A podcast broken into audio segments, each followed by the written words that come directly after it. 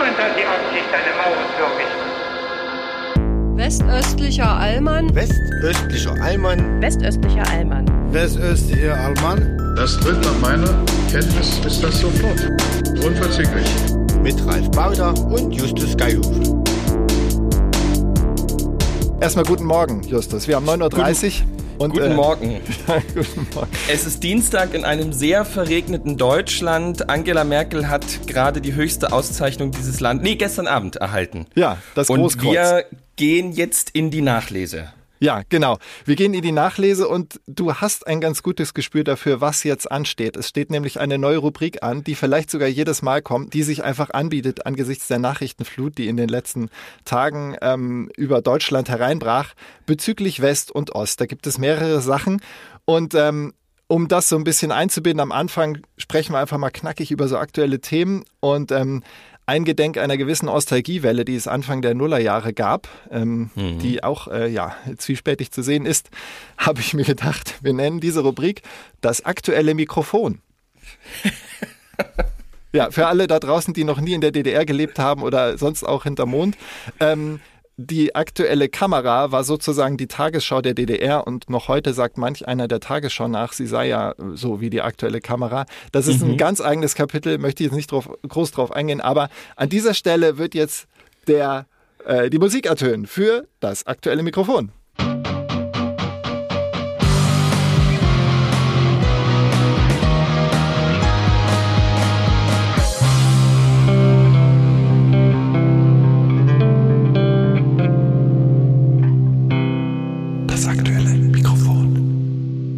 So, hervorragend. Du musst wieder quasi ins Leere hinein vermuten, wie toll diese Musik war. Wie hat dir denn eigentlich die letzte Musik gefallen, um das noch äh, einzustreuen? Ich habe laut gelacht, als ich es zum ersten Mal gehört habe. Das ist Sinn und Zweck aber, unseres aber gut, Podcasts. Aber gut, also also so überrascht, äh, völlig äh, aus der Reserve geholt und äh, nee, war gut, war richtig gut, hat mir sehr gefallen. Okay, steigen wir gleich ein, Justus. Das erste Thema, über das ich noch kurz mit dir sprechen will, die Republik hat schon seit mindestens zehn Tagen drüber gesprochen. Die Döpfner-Aussagen, die Aussagen ja. des äh, Vorstandsvorsitzenden der äh, von Springer ähm, haben das Land bewegt und ja. alle haben schon alles dazu gesagt. Dennoch möchte ich kurz wissen, was war war deine erste Reaktion dazu? Hat es dich emotional tief getroffen oder musstest du lachen?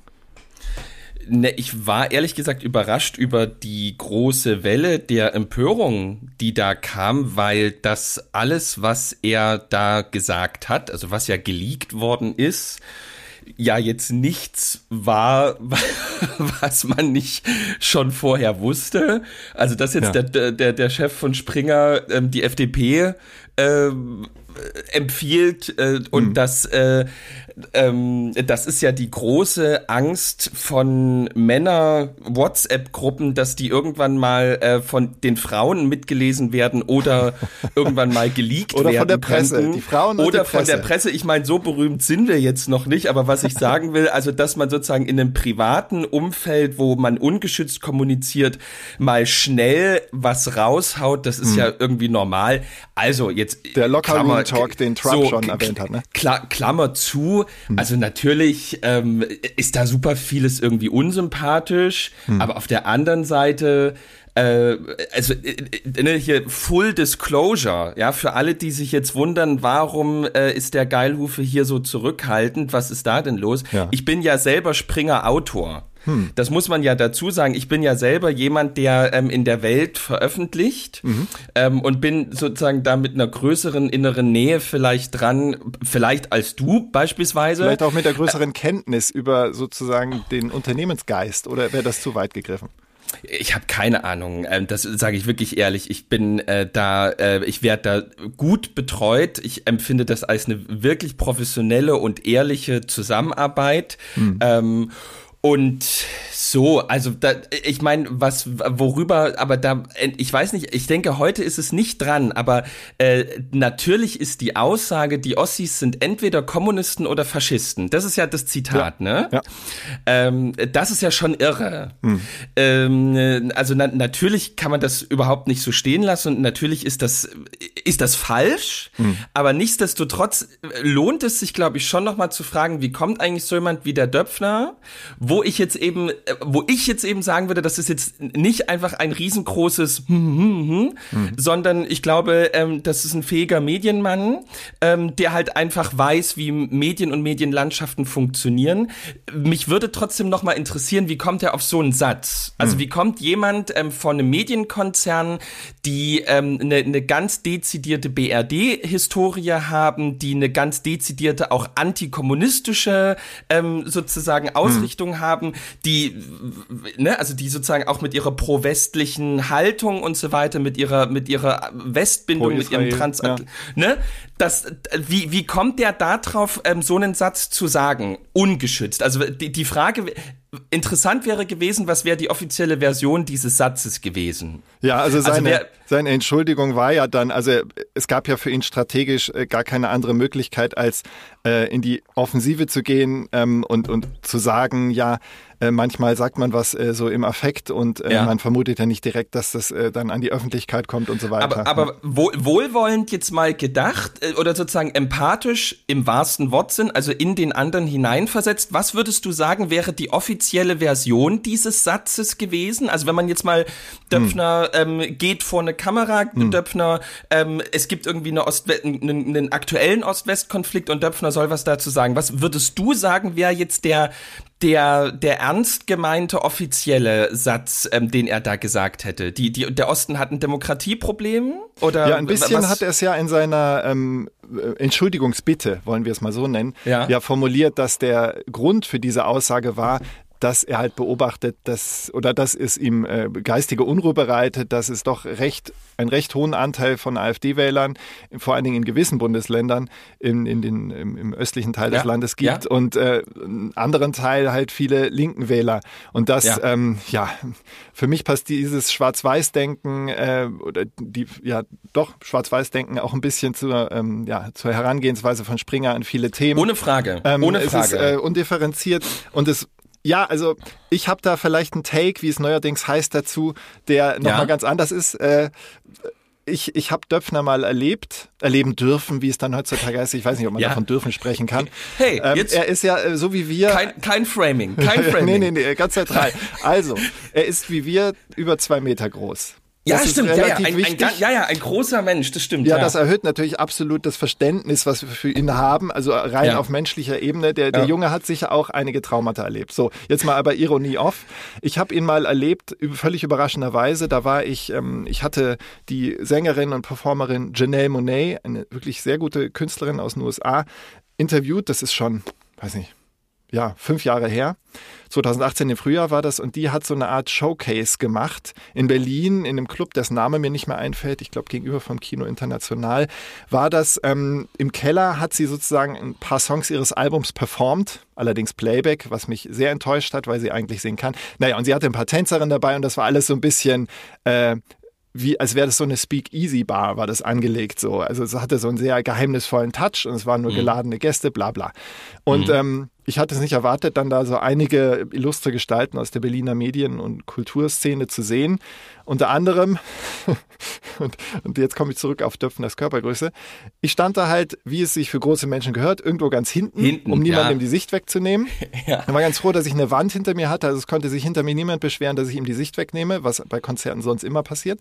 Naja, und dann plötzlich stand jemand vor mir, wirklich demonstrativ eins zu eins vor mir, 15 Zentimeter entfernt, weil es sehr voll war. Und da dachte ich, was ist denn das für ein Riesentyp? Und dann ähm, sah ich so im Halbprofil, ah, das ist der Döpfner. Und der hat sich ja. wirklich absichtlich vor mich gestellt. Ja. Ähm, das ist keine Unterstellung, das ist einfach Fakt, ähm, weil vielleicht hat er das Gefühl, ah super, dem nehme ich nicht die Sicht weg. Oder es war dieser klassisch ähm, äh, Machtmensch-Move, äh, ja. Ja. Geil, äh, jetzt kann ich dem wie, mal zeigen. Wie Trump bei den G7-Treffen, wo er die anderen so weggedrückt ja, hat. Ja, ja, ja, genau. Ja, ja und ja. Er, ich wunderte mich auch, weil das hatte dadurch, dass das so eine dunkle Baratmosphäre war und da tanzten halt äh, sehr, ja, durchaus lasziv angezogene Tänzerinnen und Janelle Monet war auch sehr, sehr funky angezogen. Äh, ja. Die, das hatte so ein bisschen, ach, ich weiß nicht, wie ich es formulieren soll so ein bisschen alter Herr schaut sich junge Damen an und genießt es. Also das ist, das war nur mein Eindruck. Ich möchte nicht sagen, dass das sein, sein Gedanke dabei war, sondern es hatte irgendwie so ein bisschen was Schlüpfriges da. Gut, ich stand da auch, aber ich hatte sie am Tag auch, vorher interviewt. Ich hatte sie interviewt, sie hatte mich eingeladen und da bin ich hingegangen aus ja, Musikinteresse. Du, du, konntest ja nicht, du ich konntest ja, ja nicht an. Und es waren auch sehr ästhetische Aufnahmen, die da gemacht worden sind. Äh, ja, also ich war halt künstlerisch enttäuscht, weil die Dame halt einfach Playback gesungen hat. Und da dachte ich, was soll denn ja. Also warum soll ich mir jetzt hier so ein, ein Live-Musikvideo quasi angucken? Naja, ja. ähm, Döpfner fand es offenbar auch nicht so toll, der ist dann auch und, noch eine Weile ihr habt dann aber, du hast ihn nicht drauf angesprochen, ihr habt dann nicht miteinander geredet. Nein, ich tra nein, so, nein, nein, ja. ich traue mich. Nein, nein. Äh, ich bin wie gesagt sehr schüchtern. Stimmt, du bist ja so schüchtern. Ich ja, hätte, also aus, was hätte ich zu ihm sagen sollen? Also, ähm, junger Mann, Sie stehen mir im Weg. Ähm, und dann hätte er gesagt, ja, äh, mit Absicht. Ähm, richtig. also, also. Aber das, worauf ich eigentlich hinaus will, jetzt neige ich jetzt zum Labern. Ähm, der Mann hat ja eigentlich einen Musikerhintergrund, zumindest musikwissenschaftlich. Und das hat mich mhm. immer irritiert, weil ich man kann fast pauschal sagen, sämtliche Musiker, mit denen ich zusammengearbeitet habe in der Vergangenheit, ich habe ja in vielen, vielen Bands gespielt, auf Festivals und so weiter und so ja. fort, ähm, habe ich immer erlebt als sehr empathische, sensible, rücksichtsvolle und auch selbstzweifelnde Menschen. Und den Eindruck macht er halt jetzt auch in der Kommunikation überhaupt gar nicht. Und ich frage mich, wie passt so ein, so ein künstlerisch ähm, interessiertes Wesen, durchaus vielleicht auch sensibles Wesen, zu so einem ähm, Machtbewusstsein, nenne ich es mal neutral, äh, ja. das, das ist mir bisher bei Menschen noch nicht begegnet. Deswegen haben mich seine Aussagen, dass er da so in einem vermeintlich geschützten Raum so im Affekt was geschrieben hat, haben mich nicht ja. verwundert, weil das so ein bisschen dem impulsiven Musiker eher nahe kommt. Und nachher ja. die Entschuldigung war dann so der Konzernchef, der halt einen auf diplomatisch machen musste, halbwegs. Also äh, ich finde es aus psychologischer Hinsicht, ganz abgesehen von den Aussagen, ähm, höchst interessant. Ja, ich, wie gesagt, ich kenne ihn nicht. Auf der anderen Seite ist da ja auch ähm, bei, bei, bei Springer ähm, eine große ähm, ja, wie sagt man das, so eine, so eine, äh, schon ein erstaunlicher, so eine erstaunliche Vielfalt von Hintergründen äh, vorhanden. Also es gibt ja, also ne, wenn hm. du zum Beispiel einfach ähm, äh, Ulf Poschardt nimmst, ähm, der ja, ähm, hat der nicht ähm, sowohl Rolling Stone Magazine, also sozusagen hat der nicht das Rolling Stone Magazine auf Deutsch ähm, sozusagen äh, begonnen herauszubringen? Ich glaube ja. Aber, hat dann Vanity Fair gemacht. Hm. Ähm, also, äh, und ich war, also sozusagen, er hat ja äh, wir, wir haben ja dieselbe Alma Mater. Er hat ja wie ich ähm, an der Jesuitenhochschule in München studiert. Ja. Äh, bei stellenweise denselben Professoren noch. Aha, aha. Ähm, äh, und da könnte, also jetzt einfach so durch persönliche Freundschaften, die weiß ich, könnte man die Liste da fortsetzen, hm. ähm, die ähm, aber da wiederum kenne ich dann andere Medienhäuser zu wenig. Ich war da ehrlich gesagt erstaunt, ähm, mit was für irgendwie Studienabschlüssen, Nicht-Studienabschlüssen und irgendwie vorherigen Erfahrungen die Leute ähm, bei Welt, bei Springer generell, bei Bild irgendwie landen. Ähm, hm. da, das war mir nur, äh, das fiel mir auf, wo ich dachte, also wo, ne, so wie, wie man gepolt ist, äh, denkt man, naja, die haben alle Medienwissenschaften studiert und die haben dann ähm, dreimal Volontariat dort, dort und dort gemacht und dann und dann haben sie mit Ende 20 diese Stelle bekommen. Aber das wird äh, so, ne, wie bei dir. Also so die, die Wege dorthin ähm, sind sehr unterschiedlich. Aber das ist eben dort auch hm, so. Ja. Und abschließend, ich, ich hatte das Gefühl, na ja, ähm, äh, es sagt auch relativ viel über die Zeit nochmal aus, wie ja. viel, was sie da draus gemacht haben. Also so die NZZ hat heute oder gestern Abend ähm, einen Artikel darüber geschrieben, äh, wo sie sagt, ja, die, die Zeit hat mit diesem Leak auch nicht ähm, so, so das Allerklügste jetzt fabriziert, ja, ja. Was, äh, was man fabrizieren kann. Und, äh, auf de, und eben, Klammer zu, äh, so richtig überrascht war ich jetzt nicht ähm, und irgendwie wirklich jetzt zutiefst menschenfeindliche ähm, oder sozusagen zutiefst irgendwie ähm, inkorrekte, schlimme Dinge, ähm, die, die vorher nicht klar waren, ähm, die, die waren ja nun wirklich da nicht drin. Ähm, nee, der Überraschungsgrad aber, war ja. nicht so hoch. Also es, klar, es wurde ähm, aus journalistischer Perspektive angezweifelt, inwiefern das integer und korrekt und fachlich einfach sauber ist, was die Zeit gemacht hat. Ich möchte da für niemanden Partei ergreifen. Ich berichte sozusagen nur, was Diskussionsstand äh, war ja. jetzt oder ist am ja. Dienstag, bevor diese Folge erscheint. Also wir sind jetzt ein bisschen fünf Tage in der Vergangenheit, liebe Zuhörerinnen und Zuhörer. Wir haben euch noch gar nicht begrüßt. Oh Gott, es ist unangenehm. Erstmal Hallo. Es freut uns, dass ihr zuhört und dass ihr offensichtlich äh, unserer Art, den Ost-West ähm, ja, Konflikt ist es ja nicht, das Ost-West-Verhältnis zu beleuchten, gutiert. Das freut uns wirklich sehr, aus ganzem Herzen. Ja, es scheint ganz gut zu laufen. Ja, ähm, die, äh, ja, ohne, so, so, viel dazu, wir wollen uns hier nicht ähm, selbst loben. Äh, ich, Aber wir wollen uns selbst vorstellen. Mein Name ist Justus Geilhufe und in Hamburg zugeschaltet Ralf Baudach. So ist es. Äh, Ralf Baudach, äh, meines Zeichens Tagesschausprecher und Justus Geilhufe, evangelischer Pfarrer in Sachsen und aber eben auch, äh, aber das klingt schon wieder etwas wertend, ähm, Springer-Autor. Ja. Ähm, in welcher Frequenz eigentlich? Abgewichster Medienprofi. genau. Mit allen Wassern gewaschen. Ja. ja. Ähm, vor allen Dingen den Wassern aus dem, äh, bei der Taufe. Was ist noch ja. das Wasser, was da, naja, wurscht. Ähm, so, jetzt. Ja, was ich noch Wir erwähnen wollte wenn du erlaubst. Denn es ist fast schon eine lustige Koinzidenz. Ich habe mal geschaut, was bei den Sachbüchern aktuell eigentlich auf Platz 1 der Bestsellerliste steht. Und Überraschung, es ist ein Buch, das heißt Der Osten, eine westdeutsche Erfindung von einem Leipziger Professor, Dirk Oschmann. Ja. Der, ähm, ich möchte jetzt gar nicht das Buch vorlesen, ich möchte nur erwähnen, dass das Interesse an dem Thema obwohl gerade ganz viele andere Themen weltweit äh, virulent sind, ob das Interesse an dem innerdeutschen Thema, äh, dass es das einfach riesig groß ist. Und er, ja. der Professor wunderte sich selbst. Er hat, wie er sagt, nur ein paar Fakten zusammengetragen, die selbst für sich genommen gar nicht so neu sind. Aber ähm, die Leute interessiert es. Und das ähm, stimmt mich hoffnungsvoll, dass offenbar eine Offenheit besteht dafür, darüber zu sprechen und Themen immer wieder äh, an, an die Oberfläche zu bringen, wie zum Beispiel, dass knapp 20 Prozent der Wessis noch nie im Osten waren. Das hat mich ziemlich schockiert.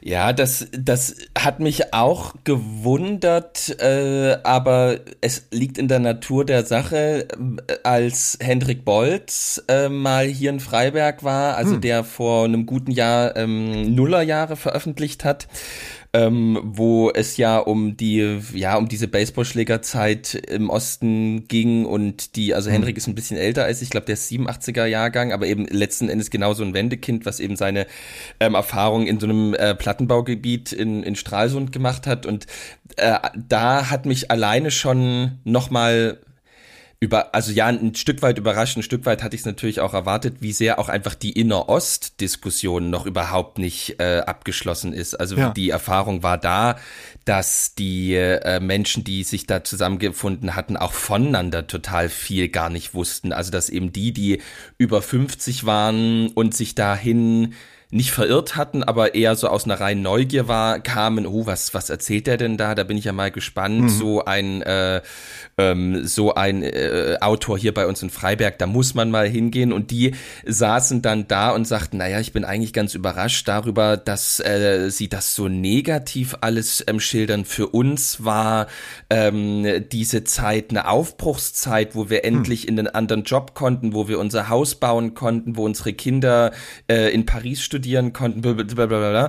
Und ähm, die, die etwas jünger waren, sagten so, ey, ihr habt doch gar keine Ahnung, wir wurden da drei Jahre lang nur verkloppt, unser Jugendzentrum wurde ja. dreimal abgebrannt, ähm, wir, wir, wussten nicht, wo wir hingehen konnten, ähm, es war die absolute Hölle, wir wollten nur noch weg, keiner hat uns zugehört, die Polizei hat nicht äh, und hm, so weiter, hm. wo, wo, wo wir dann merkten, krass, ähm, das hat mit äh, der Osten erzählt auch dem Westen ein bisschen was von sich noch gar nichts zu tun, sondern ähm, anscheinend anscheinend brauchen wir erstmal eine ganze Zeit, um miteinander drüber zu erzählen, äh, wie für uns eigentlich diese Zeit war und dass wir das schon untereinander völlig anders erlebt haben. Ja. Also allein das scheint völlig virulent und äh, top aktuell zu sein. Da gibt es eine absolute Parallele zu dem, was in der damaligen BRD auch Fakt war, dass jahrzehntelang ja nicht über die ähm, über das sogenannte Dritte Reich, über die Nazi-Zeit gesprochen wurde und was da familiär für Verbindungen herrschten. Äh, dass es dann erst mit der Studentenrevolte begann, so richtig. Das waren ja auch diese 20 Jahre. Gut, wir sind jetzt schon über 30 Jahre nach der Wende, aber offenbar braucht es immer eine Generation, ja. ähm, bis sich sowas setzt, bis sich der Staub der Geschichte setzt und man mal gucken kann, was ist in diesem Staub drin und welchen ja. Anteil haben wir an diesem Staub und lasst uns den doch mal aufwirbeln und vielleicht sogar dann irgendwann auch absaugen.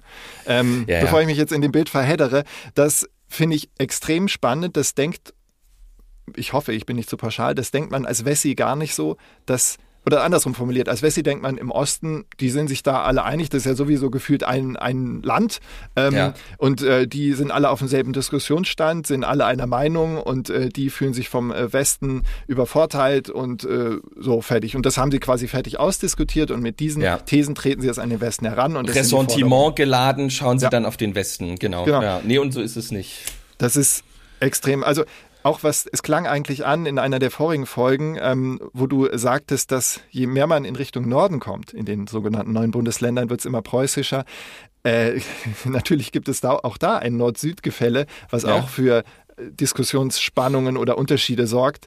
Das ähm, würde mich freuen, wenn du da noch viel öfter berichtest, wie da der Diskussionsstand ist, denn kaum jemand hat so viel Kontakt zu vielen verschiedenen Menschen wie du durch deinen Beruf und auch durch dein Wesen. Wie erlebst du denn, wenn du nach dem Gottesdienst oder davor oder in anderen christlichen Treffen mit deinen, ähm, ich nenne es äh, ganz positiv Schäfchen sprichst, äh, ja. wie erlebst du das? Ähm, wollen die nach, was überwiegt? Wollen sie nach vorne schauen oder doch eher nach hinten? Die wollen nach vorne schauen. Die war, also das erlebe ich schon so, die haben ähm, an vielen Stellen ähm, Lust, ihre Sachen zu machen. Die wollen eigentlich an vielen Stellen nicht sich permanent mit der Vergangenheit beschäftigen. Ich erlebe sie auch jetzt nicht groß gefangen darin. Es gibt hm. eben ähm, immer wieder Reflexe, in die man hineinkommt, die man gar nicht so richtig abschütteln kann. Also die ähm, das, was ich so auch schon mal erzählt hatte, äh, dieser Reflex des die da oben und die da oben machen doch eh, was sie wollen und das hat hm. mit uns und unserer Wirklichkeit, auch mit unserer Handlungswirklichkeit gar nichts zu tun. Also dieses große Ohnmachts Gefühl, das ist noch sehr präsent. Also ja. ich habe äh, da eine gute Erinnerung dran. Mich hat mal Carsten Linnemann besucht, ah. ähm, der CDU-Bundesvize. Der war mal zwei Tage fast drei Tage hier in Großschirmer und hat einfach so eine, eine Runde, also ich sag, hat einfach mal gesagt, du, oder wir haben da relativ lange mal drüber geredet und ich sagte dann irgendwann, du musst dir das mal angucken. Also du musst mal wirklich so ähm, die Leute treffen. Mhm. Ähm, da wird manches einfach klarer. Und äh, da wir hatten einen, wirklich einen wunderbaren Abend hier bei der Freiwilligen Feuerwehr, ähm, wo die, äh, also wirklich gut miteinander geredet haben und ähm, er dann irgendwann äh, oder man kam dann immer wieder auf denselben Punkt, dass, dass mhm. Linnemann eben sagte so, hä, ähm, das ist doch gar kein Problem. Da müsst ihr doch einfach nur äh, in den Kreistag, ähm, das und das ist eine Eingabe, das wird normalerweise sofort bewilligt, das muss gar nicht abgestimmt werden. Mhm. Ähm, oder irgendwie, wenn es da und da zu Katastrophenschutz kommt, das ist überhaupt nicht Kommunensache, das ist Bundessache. Oder nee, das, das ist nicht Bundessache, das ist Ländersache. Ja. Ähm, aber das ist auch, und da müsst ihr einfach nur eurem Landtagsabgeordneten schreiben. So, ähm, hat also sozusagen, wo, wenn ich dran, er hat ein bisschen so eine Anleitung gegeben, wie man Probleme dann demokratisch also, lösen kann. Das klingt jetzt so pädagogisch, so, so hat er, also so haben dies nicht ge gewollt, so hat er es auch nicht gemacht, aber sozusagen, hm. was in diesem Gespräch deutlich wurde, war, dass ähm, wir im Osten, und ich würde sagen, ich merke das auch bei mir total schnell, weil es einfach so drin ist bei uns, mhm. in diesen Reflex reinkommen, naja gut, das haben die da oben, so wie es eben zu DDR-Zeiten ja. oder eben in den Treuhandzeiten, in den, in den Nachwendezeiten, wo vieles über die Köpfe hinweg ja. dann ging, ja.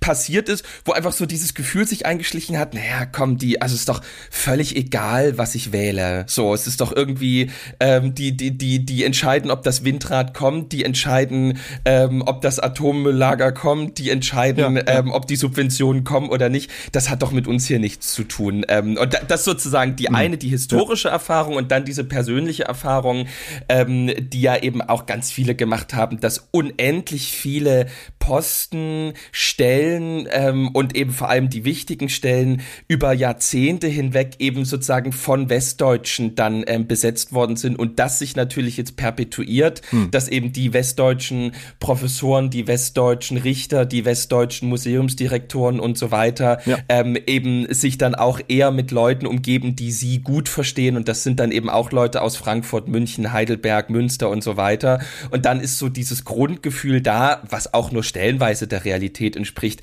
Naja, es gibt auch gewisse Posten, da komme ich, wenn ich Kevin heiße und so ein bisschen einen Einschlag in, mein, mhm. in meiner Sprache habe, sowieso nicht hin. Und deswegen kann ich es auch gleich sein lassen. Und damit ähm, entsteht so eine Trotzhaltung, die, ähm, die nicht gut ist, aber sozusagen, das sind so kleine Reflexe, die, ja. die kommen, die erlebe ich schon noch, aber in der, also das, was ich erlebe, ist, dass die Leute eigentlich einen ziemlich großen Bock haben ähm, und einfach ähm, weitestgehend in Ruhe gelassen werden wollen und einfach ähm, und einfach so irgendwie die, die, mittlerweile gibt's ja hier stellenweise auch wirklich gute Arbeit. Also die Leute ja. haben ja auch Freude dran, ähm, in großen Konzernen in die Entwicklung zu gehen oder irgendwie Sachen zu verkaufen, ähm, Forschung zu betreiben, ähm, mhm. Innovationen ähm, zu bringen ich erlebe das schon so, dass die Leute relativ großen Bock haben. Also sozusagen diese Resignation und dieses irgendwie, es funktioniert alles nichts mehr und es geht alles in Bach runter, das ist schon lange vorbei. Das erinnert mich daran, vielen Dank für diese Schilderung. Das passt sehr gut dazu, was der erwähnte Autor Professor Dirk Oschmann in seinem Buch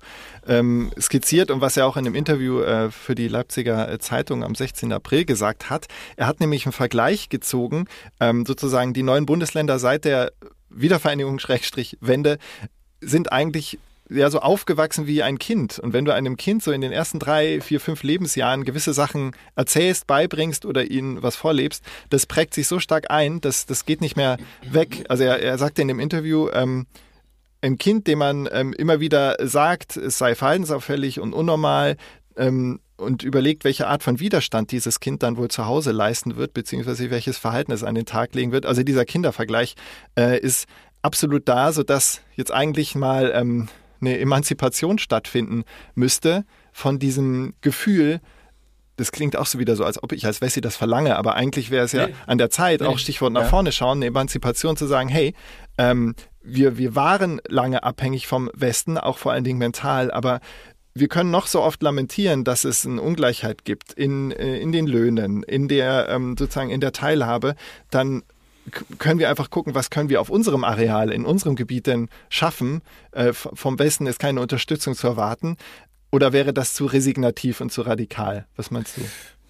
Ähm, also die, die, in diese Kerbe schlägt unser Landrat Dirk Neubauer. Ähm, hm. Der ist seit ganz kurzem unser neuer Landrat, ähm, war ganz lange, also ist eigentlich Unternehmer aus Augustusburg hm. und hat ähm, äh, dann ähm, war relativ lange auf einem SPD-Ticket und ist dann entweder, ich weiß nicht, ausgetreten oder ist von der Liste dann gegangen und so weiter, war jedenfalls eine riesengroße Überraschung, dass eben nicht ein CDUler und nicht ein AfDler diesen Landratsposten bekommt. Ähm, also hm. sozusagen, er erzählt für mich eigentlich noch sozusagen zur SPD und das ist eigentlich in Sachsen völlig irre, dass ein ja. SPDler Landrat wird. Ja, so. Das, ähm, das sind so wie die grünen Landräte im Bayerischen Wald. Also das gibt's mittlerweile, aber es ja. ist völlig irre, ähm, sozusagen historisch betrachtet. Hm. Und äh, der hat, ähm, also er schreibt jetzt das dritte Buch und äh, diese drei Bücher, die er schreibt, beschäftigen sich immer, ich habe jetzt länger mit ihm geredet, deswegen weiß ich das mhm. so ein mhm. bisschen aus erster Hand, mit diesem, mit genau dem, was du beschreibst, dass er eben sagt, ähm, äh, wir haben auch lang genug uns in diese äh, Position selbst hineinbegeben, dass wir ja nicht können und dass hier alles eigentlich auch runtergewirtschaftet ist und dass der Westen eh alles und die machen doch hm. eh alles. Hm. Und wo er sagt so, ähm, äh, selbst er, der für diesen Landratsposten kandidiert hat, war in den ersten Monaten völlig überrascht, was für gute Arbeitsplätze, was für eine gute Infrastruktur, was ja. für Entwicklung, Forschung und so weiter ähm, hier stattfindet, wo er sagt, ähm, das findet zwar alles statt und ähm, alle Leute profitieren davon, aber in der Mentalität, in den Köpfen ja. ist, auch in der öffentlichen Kommunikation ist immer noch vorherrschend, dass es eigentlich doch fast noch wie eine abgehängte Region ist, dass hier eh kaum etwas und so weiter, wo er sagt, also da, da müssen wir schnellstmöglich raus hm. aus diesem mittlerweile an vielen Stellen auch selbstgebackenen, selbstgezeichneten Ossi-Bild, ja, ja. Ähm, in dem wir uns irgendwann auch selber fangen. Ob er damit ganz recht hat, das ist noch mal seiner mal dahingestellt. Ähm, Ich habe die keines der drei Bücher gelesen, finde ihn aber an vielen Stellen sehr sympathisch. Mhm. Und ich glaube, dass er natürlich da einen gewissen Punkt trifft. Also irgendwann, so schmerzhaft das ist und so gut auch irgendwie diese alten, eingeübten Muster tun, hm. äh, man, irgendwann kann man auch mal beginnen, da herauszusteigen und Dinge in die Hand zu nehmen und zu sagen, passt mal auf, es gibt ein paar Dinge, ähm, die sind so gut, die sollten wir nicht nur erhalten, sondern richtig ausbauen. Ähm, und das ja. auf einer wirtschaftlichen, auf einer kulturellen ähm, ähm, Ebene. Ähm, das gilt ja auch für die Kultur. Alleine was hier ja. in Freiberg, also das ist natürlich jetzt ich, ich bin da am nächsten dran, deswegen fällt es mir ein. Ja. Allein was meine Gemeinde, die Domgemeinde, äh, an, an kulturellen Dingen bietet, ist, ist dafür, dass wir sozusagen europäisch betrachtet ähm, ökonomisch auf der Landkarte in the middle of nowhere sind, ja. völlig, völliger Wahnsinn. Mhm.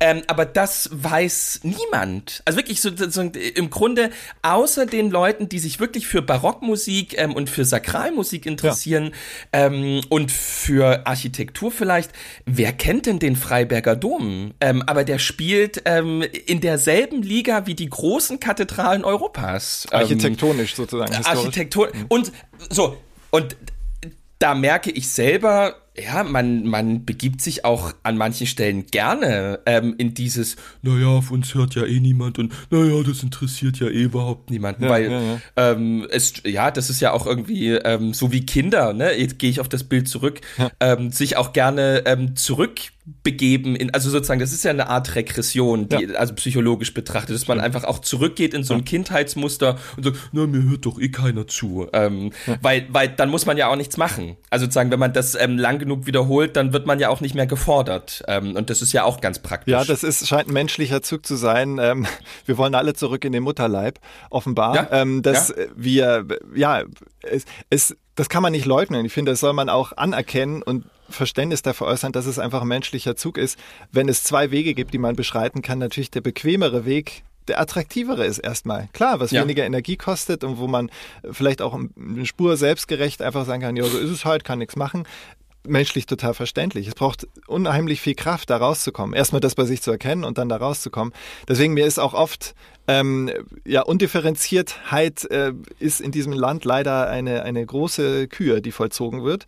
Ähm, ähm, und äh, ja, also ich möchte mal, wir haben jetzt schon das aktuelle Mikrofon sehr gestreckt, das ist ein sehr langes Mikrofon. Ich möchte, ach, das ist immer noch ja, die Kategorie? Es ist total, ja, ich glaube schon, weil... Ach so, oh, das ist ja eine Wahnsinnskategorie. ja, ja, diese, ich, ach so, ich dachte, wir hätten vor zehn Minuten einfach, ähm, dann sind wir, ach okay, ich glaube, nee, dann, wir müssen wir, jetzt... Ja, da machen wir jetzt einen Cut, Fanfare. Ja, wir machen jetzt einen Cut.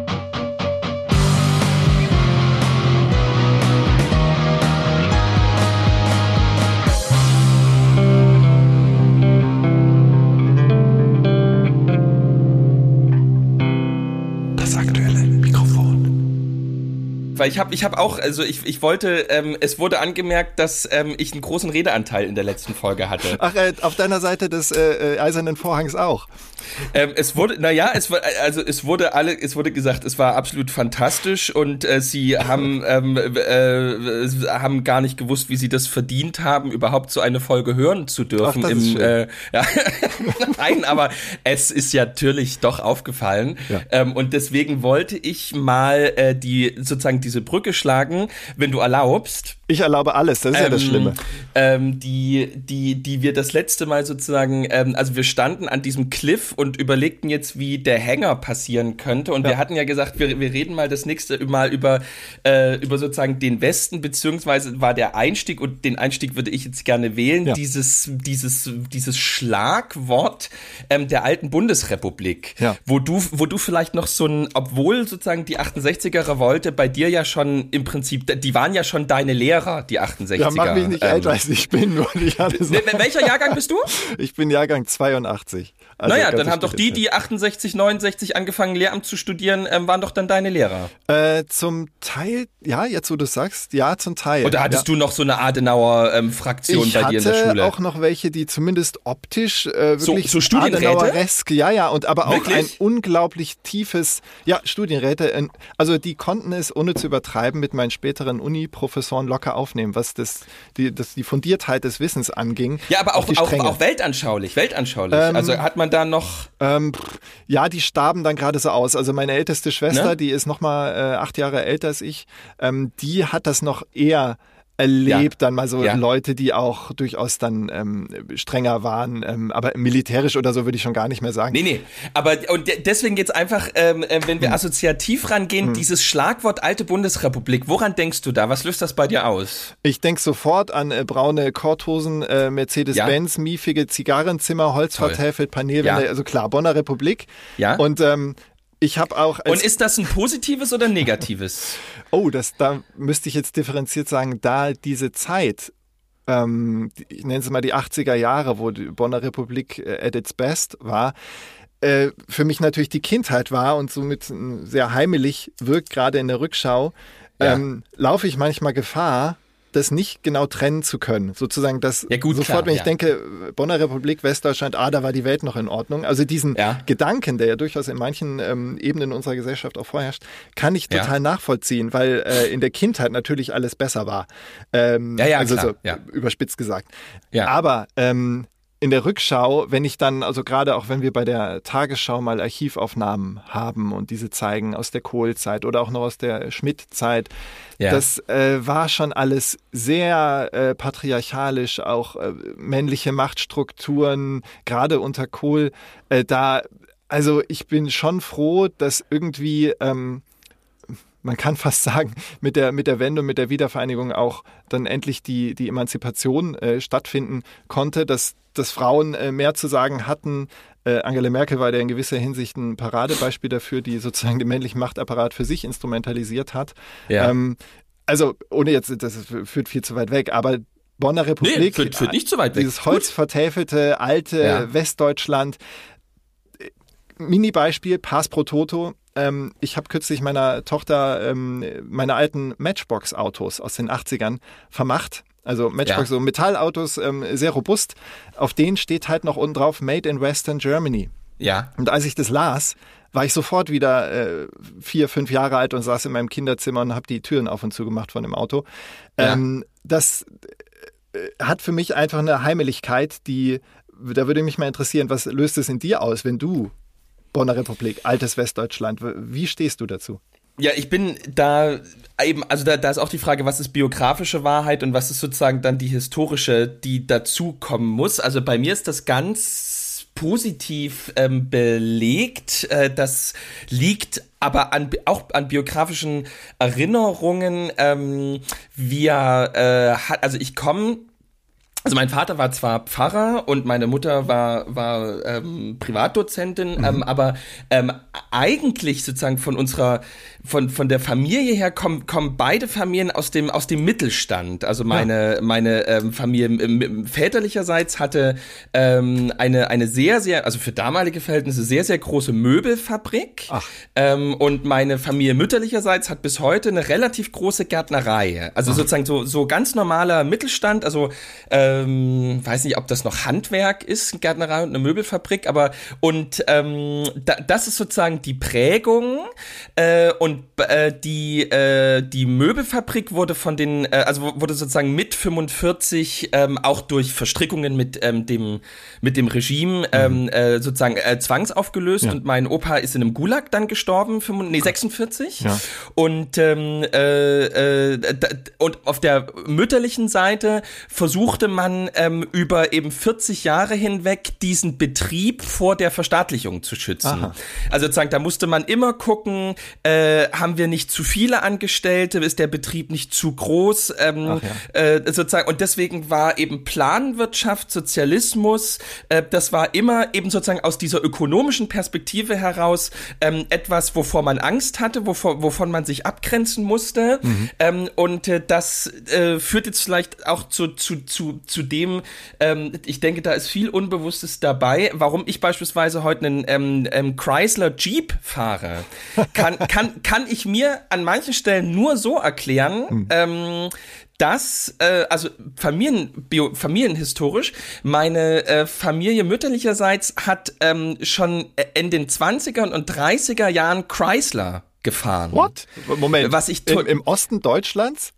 In Saalfeld, ähm, in. Thüringen, ähm, ist mein äh, äh, unglaublich toll. Gibt tolle Aufnahmen, wie meine, also ähm, Weil es waren- Zeitreisende müssen die ja es, gewirkt es haben. waren sehr westorientierte Menschen Ja. ähm, und äh, die haben ähm, bis in die 60er ähm, ihre, ihre alten Opel gerettet, bis die eben einfach nicht mehr fuhren. Geil.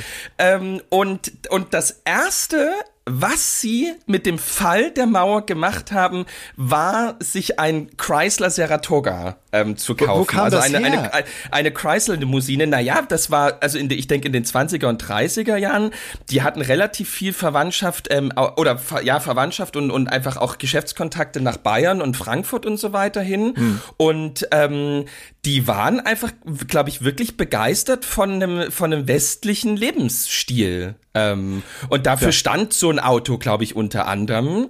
Ähm, Wie wir, und muss ich kurz einhaken, weil Ja? es lässt sich nicht leugnen, dass diese Zuneigung zum westlichen Lebensstil, dass du die in deinem Style, den wir in der ersten Folge Ja. schon kurz angerissen haben, absolut lebst. Ähm, Ja, eben. bevor die Hörerinnen und Hörer jetzt denken, du fährst äh, Chrysler Jeep, das ist jetzt hier irgendwie so ganz neu war. Also was ich in deinen Stories auf Instagram sehe, der hat über 300.000 Kilometer, ist ein 90er-Jahre-Ding, Ist ein- bestes ein- Design ein- überhaupt.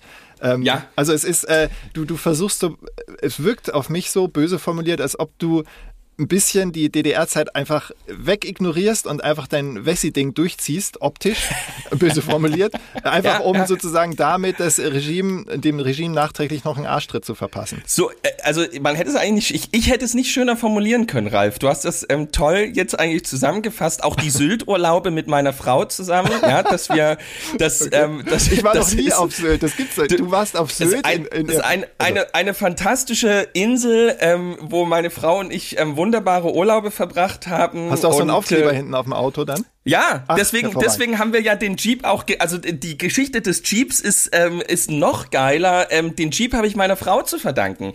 Wir brauchten ein zweites Auto. Wir wohnen ja, hier in, in, der, in der wirklich, wirklich in der Pampa. Also hier gibt's wirklich keinen öffentlichen Nahverkehr in dem Sinne. Hm. Und ähm, wir brauchten ein zweites Auto, weil meine Frau eben nach, der, nach dem zweiten Kind wieder anfing mit Arbeiten. Und ich hatte in Freiberg bei so einem relativ windigen Händler so einen uralten Golf Ja, so gesehen muss es für was weiß ich, für was weiß ich, 2000 Euro und habe gesagt, so, wenn, wenn der halbwegs gut aussieht und noch anderthalb Jahre Hm. TÜV hat, ähm, kauft den einfach. Ähm, und schick, schickte da Anne hin ähm, und ähm, eine halbe Stunde später schickte Anne mir eine WhatsApp mit diesem Jeep, Hm. äh, wo hinten ein Sylt-Aufkleber ähm, äh, drauf war und sagte, der steht hier auch. Und ich sagte, Anne, kannst jetzt bitte dich konzentrieren. Ähm, wir, wir brauchen ein reines Nutzfahrzeug. Und Anne sagte, nee, ich fahre den gerade Probe, der ist wirklich schön. Oh, cool. ähm, und dann habe ich ihn zwei Tage später Probe gefahren und dann haben wir diesen Jeep gekauft. Ein 30, ein, ein Jeep Grand Cherokee ähm, von 1997. Perfekt. Ähm, und äh, und ich, ich, ich glaube, ich meine, da ist natürlich total viel irgendwie Performance und so weiter dabei, aber ich glaube schon, dass, dass das auch so ein innerliches, ähm, klar, auch abgrenzen, ähm, also ich habe es wirklich schwer mit Ostalgie.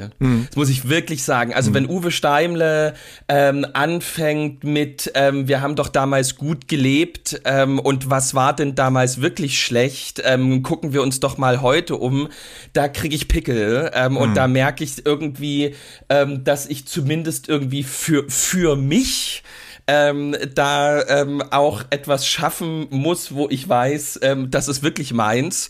Und das finde ich ähm, beispielsweise irgendwie mit, mit so einem Auto und vielleicht auch wirklich über so ein Abreagieren ähm, beispielsweise auf Instagram. Äh, fraglos. Also fraglos. Das ist natürlich nicht alles und da ist auch total viel Witz dabei, aber ich glaube, die Beobachtung ist nicht falsch, dass das miteinander zu tun hat. Ohne Frage. Ja, aber dann, äh, also dein wahrer Kern tritt dann wirklich zutage, wenn du dann zu Hause in deinen erzgebirgischen Filzpantoffeln rumläufst. Also das Ja. gibt's dann halt auch. Also du bist nicht der, äh, sozusagen, man könnte äh, ja vermuten, wenn ich jetzt Ursachse wäre und dich neu kennenlerne und dann sehe, wie du da im Wessi-Habitus ankommst, würde ich denken, ja, du wirst das System unterwandern, um hier alles zu ver verwessieren. ähm, und das, also äh, wie, wie oberflächlich wird dir da eigentlich begegnet? Sehen die Leute deine Kleidung und sagen, oh ja, äh, der Wessi, oder ist das völlig egal?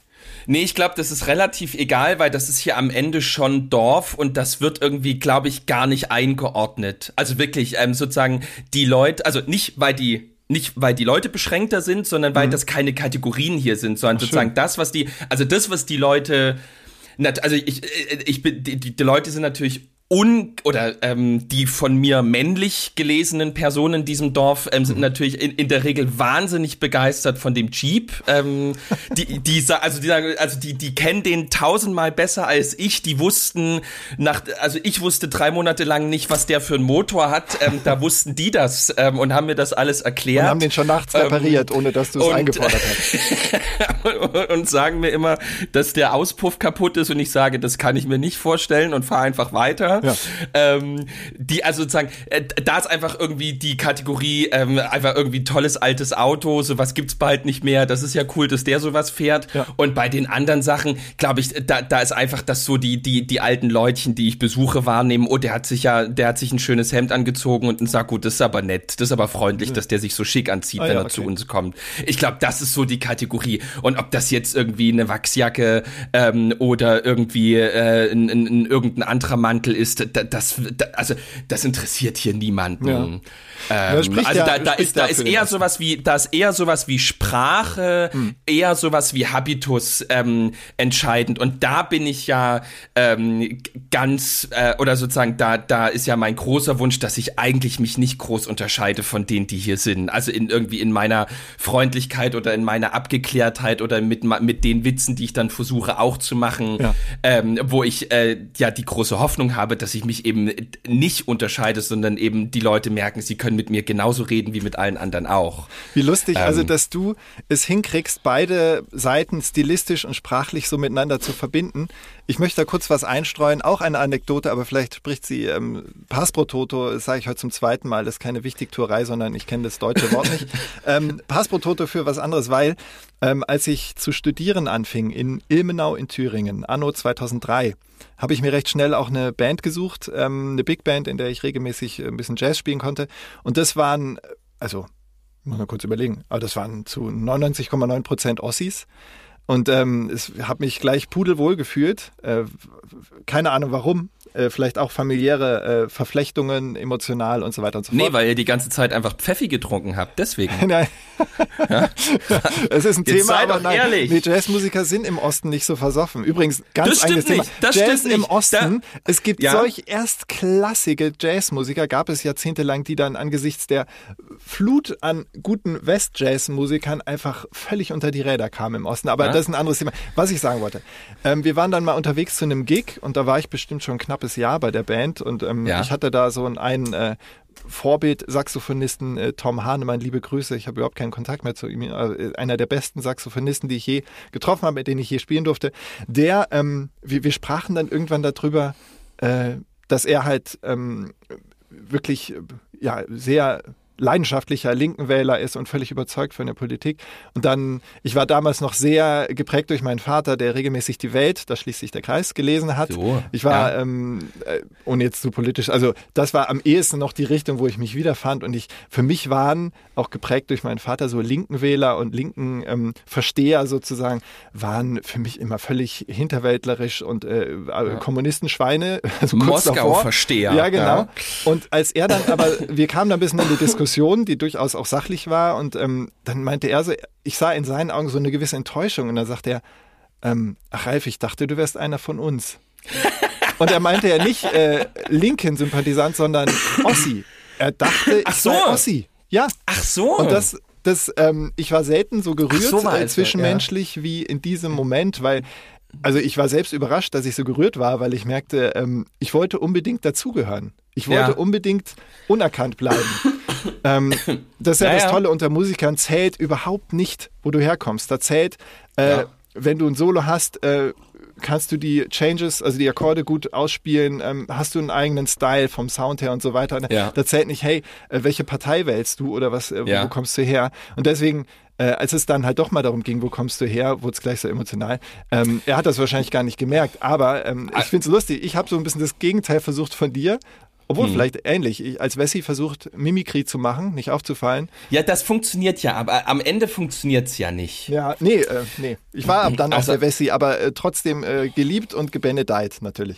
Mensch, ja, das ist ja wirklich toll. Wir müssen, mal- wir müssen mal eine eigene Folge ähm, zu Musik ähm, und Jazz machen. Ich bin Boah, ja, ich voll. bin, ich, ich habe ja ähm, kleine Erfahrungen beizusteuern. Auch ich habe ja in meiner Jugend ähm, äh, Musik gemacht. Du hast ähm, Klavier gespielt, oder? Ich habe nee, nee, ich habe äh, sozusagen äh, Pfarrerskind, muss, ne, das sozusagen die ganze die ganze ähm, Ba- Bandbreite, in die ich meine Kinder jetzt auch schicke, also musikalische Früherziehung so mit drei, vier, dann Blockflöte, dann natürlich ähm, der Zwang ans Klavier, ja, erstmal sozusagen die Grundlagen schaffen. Ja. und dann, ähm, wo die gelegt waren, dann durfte man sich ein Instrument aussuchen, aber da war natürlich klar, jetzt nicht E-Gitarre oder Schlagzeug, Ja. das haben die Prollkinder gemacht.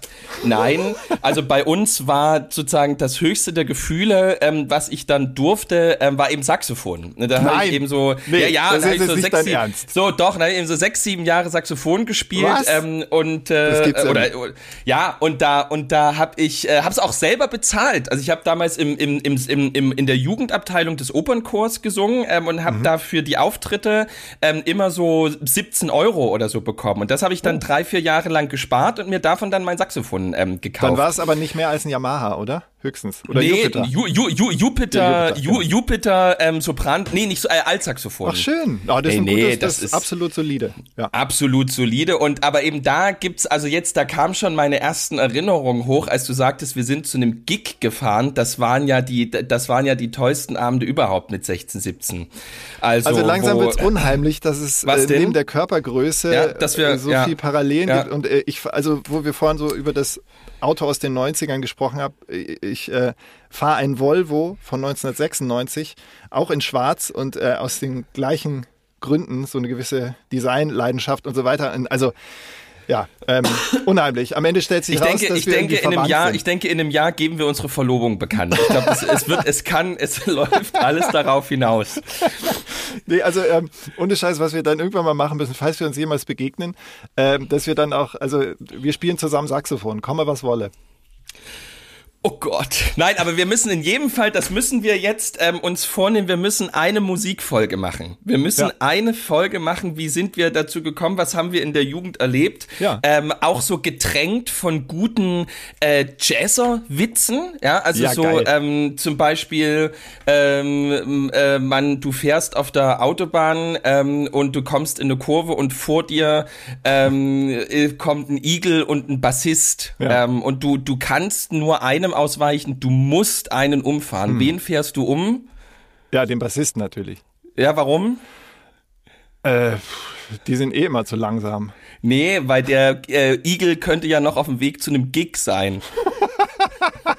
So, und auf dem Niveau geht das dann die ganze Zeit in dieser Musikfolge. Wir machen mal so eine Jazzfolge, ähm, wo auch vielleicht so Samples dann eingespielt werden. Das machen wir mal. Also auf dem Niveau geht das dann ab. Könnt ihr euch schon sehr freuen. Ja, genau. Und äh, äh, eigentlich äh, vom, vom Feeling her der Dramaturgie ähm, wäre jetzt eigentlich Ende Gelände. Und ich glaube, das ist auch sinnvoll, weil ähm, mal für den Hintergrund, wir haben ein äh, Konto bei einem Podcast-Host, wo wir im Monat exakt ähm, mal kurz rechnen, vier Stunden haben, also 240 Oh ja, soll- Minuten. Und Gottes wir haben schon ein bisschen mehr verbraucht in den letzten Folgen. Deswegen äh, keep it short, stupid, heißt es ja. Ähm, Ja. Das KISS-System wollen wir mal beherzigen. ähm, also es macht mir von Mal zu Mal mehr Spaß, ähm, Ja. muss ich sagen. Ähm, es ist sehr befruchtend, auch geistig äh, befruchtend oder erstmal befruchtend. Nee, jetzt manövriere ich mich aber hier. Also, Ja, ähm, nee, wir hören jetzt auf. Wir, wirklich, das geht jetzt in eine Richtung. aber eine Sache habe ich noch auf meinem Notizzettel und zwar den berühmten Abbindersatz. Wir hatten letzte Ja. Woche gesprochen über die sehr schöne Verabschiedung von Ingo Zamperoni bei den Tagesthemen, der ja Hat er sagt, sich gemeldet? Ich denke, Ähm, er hört uns. Nee, ich werde ihm jetzt demnächst mal sagen, dass er gefälligst sich das anhören Ja. soll. Ähm, er ist wirklich ein unheimlich netter Typ. Ähm, Liebe Grüße. ja, liebe Grüße, Ja. richtig im Aus und im Zweifel hat er es jetzt hier gehört dann. Ähm, wir wollen ihn natürlich übertreffen mit unserem Schlusssatz, ist ja klar. Ähm, Ja. wir können es jetzt so machen. Erster Weg, ich lese diese sechs, sieben Dinger vor, die ich habe und wir lassen das Publikum abstimmen Ja. oder äh, wir lassen dich abstimmen. Und mich. Ja, wie soll das, das Publikum, äh, es kommt ja immer viel, li- lies sie mal alle vor. Lies sie mal alle vor. Und dann entscheiden wir. Ja. Also, völlig kommentarlos, mit leichter Pause dazwischen lese ich die jetzt vor. Ja. Nummer eins. Vorwärts immer, rückwärts nimmer. Nee, sofort weg. Freundschaft. Auch weg. Dann etwas, was wir sozusagen mit verteilten Rollen lesen. Ich imitiere mal deine Stimme. Ich würde Ja. anfangen. Das war's aus dem Westen, das war's aus dem Osten, aber nur für heute. Bis nächste Woche. Ja, das wäre das äh, relativ äh, prosaisch. Nächster. Vielen Dank fürs Zuhören und nun viel Spaß beim Reden. Tschüss. Ähm, nächster. Vertragt euch. Dann fahrt doch mal wieder nach drüben. Tschüss. Und Variante. Und vergesst nicht, drüben ist es auch schön. Und der allerletzte wäre, ich weiß noch nicht, was er bedeutet, aber ich fand es irgendwie schön. Gegen die Mauer im Kopf und gegen den Kopf in der Mauer. Bis nächste Woche. Mensch. Da, da sind ein paar Perlen dabei. Ich hatte jetzt so überlegt, weil wir mit Döpfner eingestiegen sind, dass wir vielleicht so das Marktwirtschaftliche äh, noch ein bisschen rein. Das fiel mir jetzt gerade nochmal so ein, dass das ja so ein Filmzitat, dass man vielleicht auch einfach, weil das sind ja im Grunde nur High Performer und High Potentials, die uns hören. Ja, äh, beziehungsweise sie, sie, sie, sie werden es dadurch, dass sie uns hören. Weil vielleicht könnte man einfach sagen, ähm, you're alone at the top. So, da, zum Beispiel. Und dann einfach ähm, geht das in so eine, so eine Stille über oder so. Also dass man vielleicht einfach ähm, das Individuum mit seinem Streben nach Glück dann nochmal Ja, ähm, aber sind wir so ein Mindset, äh, Push Yourself, Ich ja, äh, ich ja, ich ja, äh, absolut. Abs, abs, Also, nee, das ist mir zu sehr äh, junge Union Polo Hemd Bootsschuhe Style. Ähm, Nee, sorry es ist ja, das ist ja auch, das ist ja der einzige Bruch bei mir mit der Jungen Union, dass Ja. sie jetzt den Sneaker-Konservativismus, ähm, dass, dass äh, mit Tillmann Kuban diese weißen Turnschuhe, die, die ich ja auch Mode habe, überhaupt, so Sportjournalistenmode, ganz schlimm. Kann ich nicht unterstützen. liebe Sportjournalisten da draußen, wenn, wenn ihr das jetzt hört, wir machen auch mal eine Folge zu euch. So, jetzt reicht's. Ihr Lieben, macht's gut. Schön, dass ihr uns zugehört habt. Ralf, ähm, es war mal wieder fantastisch. Ich auch. Ähm, ich auch. Herzlichen wir Dank. hören uns in, in einer Woche wieder. Ja, und vergesst nicht, drüben ist es auch schön.